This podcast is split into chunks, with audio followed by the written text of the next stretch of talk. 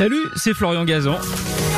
Tout l'été sur RTL, dans l'émission Ça va faire des histoires, on vous raconte des anecdotes incroyables, farfelues et parfois absurdes, tout ça dans la bonne humeur, et racontées par les meilleurs. D'ailleurs, je leur laisse le micro.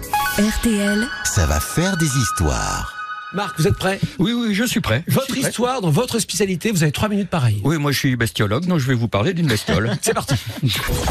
Alors, je vais vous parler de- d'un des animaux les plus craquants qui soit, le chat.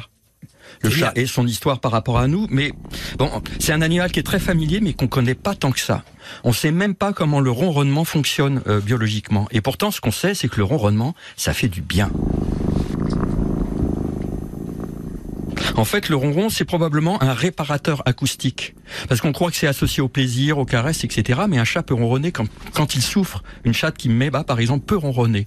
Donc c'est c'est vraiment une espèce de caresse vibratoire intérieure, auto-apaisante.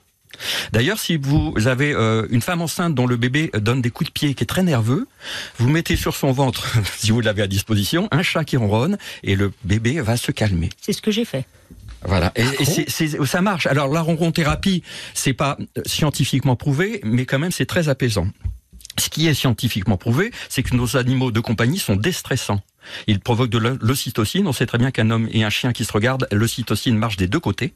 C'est l'hor- l'hormone euh, apaisante euh, de la tendresse. Passer six minutes à caresser un chat ou un chien, ça fait baisser la tension. Et la caresse, ça procure des effets réciproques parce que le contact, c'est très important. On a peu de contact dans la vie avec l'autre. Le contact, c'est le rappel à la réalité. C'est pince-moi, je rêve. Et on, on se caresse assez peu euh, dans la vie. Donc euh, pour le chat Alors et moi, pour l'animal. moi, Isabelle, je sais que c'est pas vrai. Pour Isabelle, c'est pas vrai du tout. hein. Mais euh, ça, c'est- ça a des vertus antidouleurs, ça participe à la constitution de l'identité, à la- à l'émergence de la, de la pensée quand même. C'est Cyrulnik qui dit ça. Mais attention, ne forcez pas un chat à le caresser s'il n'a pas envie. D'abord, ça peut être très désagréable pour lui.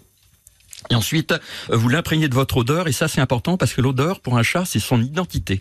Donc si vous le forcez à avoir votre odeur, c'est comme si lui, il vous forçait à sortir de chez vous avec sa tête à votre place. Vous voyez un petit peu l'image. Donc euh, la- laissez-le tranquille avec sa propre odeur.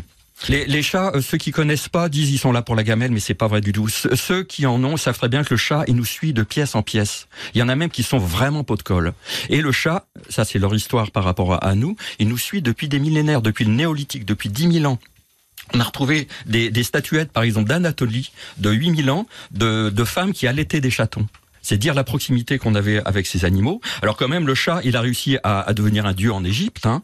Euh, au Moyen Âge, ça s'est un peu moins bien passé. Mais Louis XIV a fait interdire les bûchers pour chats, qui étaient considérés comme des suppôts de Satan. Mais évidemment, c'est pas vrai. Et les chats arrivent à être potes avec des génies. Léonard de Vinci, par exemple, disait le moindre chaton est un chef-d'œuvre. Moi, j'en suis convaincu, évidemment. Quoi de plus beau qu'un qu'un qu'un chaton? Colette, Céline, Léotard, Lottie, Brassens, enfin tous ont été euh, fans de chats. Et on sait aujourd'hui pourquoi Voltaire laissait des vides sur ses parchemins. Parce qu'il écrivait autour de sa chatte, qui s'appelait Madame Vanity. Autrement dit, les chats sont casse-pieds, mais ils sont aussi tellement craquants, ils sont adoribles. Bien joué. Alors, euh, j'ai quand même une question tout de suite. Moi, j'ai lu un papier il y a pas si longtemps, il y a un ou deux ans, sur contrairement à ce que vous pensez, votre chat ne vous aime pas. Il y avait un long sujet sur une étude sur le fait qu'en fait un chat était un prédateur et c'est juste par, car- par calcul que comme on est trop gros, il allait pas nous manger, nous dévorer, etc. Ça, c'est un lion qui a raté sa carrière. Exactement.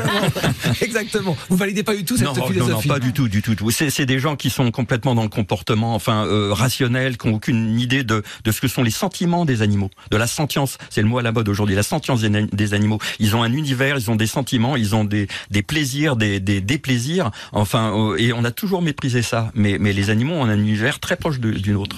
Qui a un chat à la maison? Alors, moi, j'en ai deux. Ah, comment il s'appelle Euh, Alors, euh, avant, il y avait Tom et, et Tertio. Et comme Tertio a disparu, hélas, maintenant, j'ai Tom et Rookie. et Tom, parce qu'en disant, disait c'est un trou du cul, on l'appelait Rectum. Et du coup, Rectum.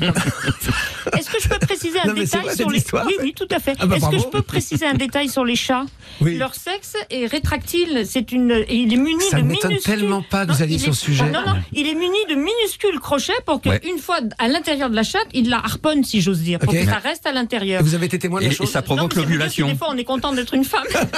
Ça provoque l'ovu- l'ovulation, donc c'est Oui, très important. absolument. Et la, la, la chatte se réagit, mais elle leur demande quelques minutes après, comme les lionnes. hein. C'est tous les quarts d'heure pendant trois jours et trois nuits. Oui. Donc, euh, Quelle les lions, oui. Ah, le lion. Oh. Le lion, c'est le lion, c'est le meilleur euh, meilleur métier au monde. Il passe sa vie à rien foutre, à attendre que Ryan a cherché à bouffer et il, il- il baisse. Voilà, bah écoute, euh, une vie de rêve. Merci d'avoir écouté cette histoire. Retrouvez tous les épisodes sur l'application RTL et sur toutes les plateformes partenaires. N'hésitez pas à nous mettre plein d'étoiles et à vous abonner.